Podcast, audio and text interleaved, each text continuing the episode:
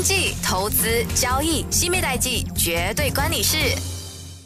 欢迎收听《新米代记》，我是 Currency Queen 西米哥。今天我们来谈一谈有关在二零零二年的阿根廷债务危机。在二零零二年新年的开始哦，这阿根廷国内呢就爆发了一场经济和社会危机，引起的国际社会的非常广泛的一个关注。那银行挤兑的风波、街头民众的呃骚乱、政府内阁辞职，然后无力偿还债务这些等等，就连半个月就连换了五位总统。那这阿根廷为什么会在短短几周内就突然间从一个南南美洲的小康之国走到了破产的境地呢？那当然，这个是可以说是从由经济衰退走向社会危机的一个情况。以几年前这样子来看的话，当时这墨西哥、东南亚、俄罗斯、巴西先后就爆发了金融危机，相比那这这一个。阿根廷遇到的这场危机更加严重的多，前者大多数是以银行呆账过多，然后公共财政赤字增多，外资又大量的流失，金融市场剧烈的动荡等等呢，可以说是多米诺骨牌式的连锁反应，使得这国家原本脆弱的经济体系呢，几乎是来到了这个瞬间来到了呃呃这个瓦解崩溃的情况。而阿根廷的危机不仅对国家整个经济体系产生了深远深刻的影响，而且还引起了社会和政治领域的剧烈动荡，各种经济社会和政治的矛盾呢就搅织在一起，互为影响，又敏感又呃棘手啊，为世界者所可以说就是让大家就看到这是非常之罕见的事情。那为什么这个这个原因导致到这阿根廷呢走向这一步呢？阿根廷是南美洲仅次于巴西第二大经济体，它的人口大约是三千六百多万。那阿根廷拥有的是丰富的矿产资源和这个肥沃的土地，以及一些呃工业基础。二战以后呢，阿根廷的经济是一直居南美国的呃这个前茅，那可以说是一个南美的小康国家。而在二十世纪九十年初，那阿根廷率先在拉美国家实施新自由主义经济政策。采取了开放市场，吸引很多的外资进来，拍卖国有企业等一系列的措施。其中最重要的就是在一九九一年，在四月起实施了兑换计划。根据这项计划呢，当时在一九九一年嘛，阿根廷实施了本国货币和美元挂钩固定的呃汇率制。它的核心是以比索和美元的汇率长期稳定在一比一，并可以自由兑换。那其实你们有没有发现哦？过去跟大家讲了这么多的这些事件，他们都是都有类似的情况，都是跟美元汇率挂钩，然后之后一旦脱钩，货币就暴跌了。当然，在这一次阿根廷也是一样，而这中央银行的货币发行量严格以美元储备为后盾。这一个汇率机制后来就成为阿根廷国民呃经济运行的一个重要支柱，因为美元嘛，大家就觉得哎，这个国家是跟美元绑定，那相对的比较稳，哎，所以它对这些抗通性、通货膨胀的和有经经济稳定呢，起到了一定的作用。想学习不用读万卷书，也无需行万里路，精优内容让各路专家给你一点就通。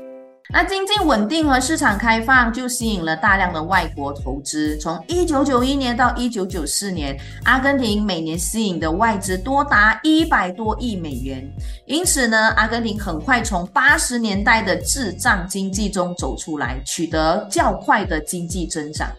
而在一九九一年到一九九四年的时候，这阿根廷成为拉美经济发展中最快的国家之一，成为实行了新自由主义经济政策的一个榜样国家。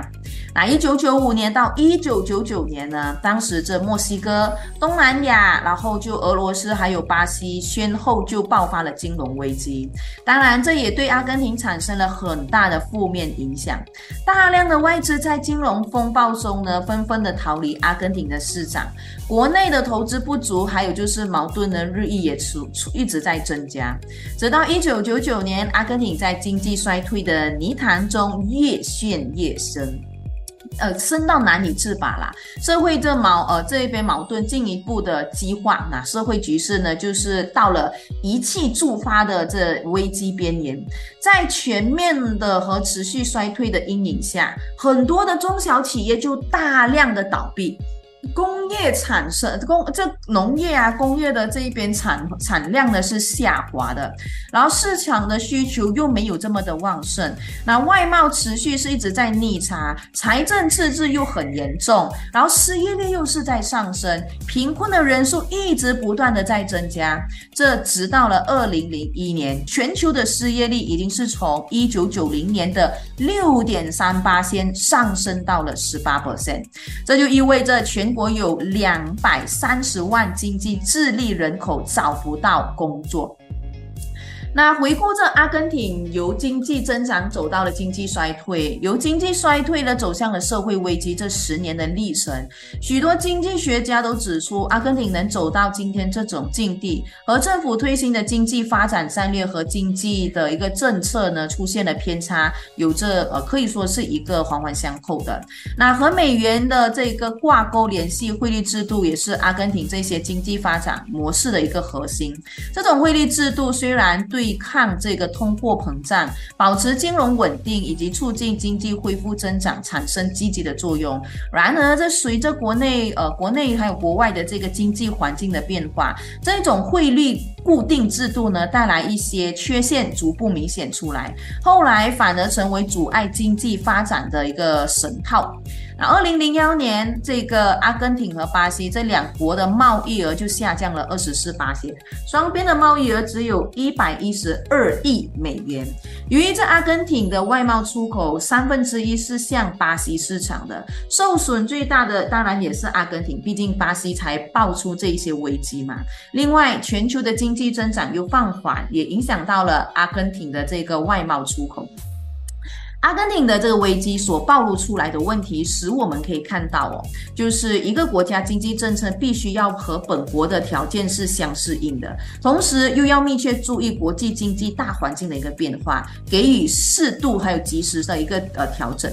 那面对这个经济全球化浪潮，各国政府要充分利用市场的调节作用，同时也不能放弃国家对经济活动的这个宏观操控的一个智能。目前呢，可以看到阿根廷政府已经是呃呃，当然在这边已经是使用这浮动汇率制，呃，强调就是呃国家不能失去这个经济的主权。但是呢，以这样子来看呢，要回到原先的这一个情况呢，是有一定漫长的道路要走的。OK，好了，那今天呢就聊到这里了，下一期会跟你聊一聊这二零零八年美国次贷危机，记得留守西米代记，我是 Currency Queen 西米狗。我们下周空中见。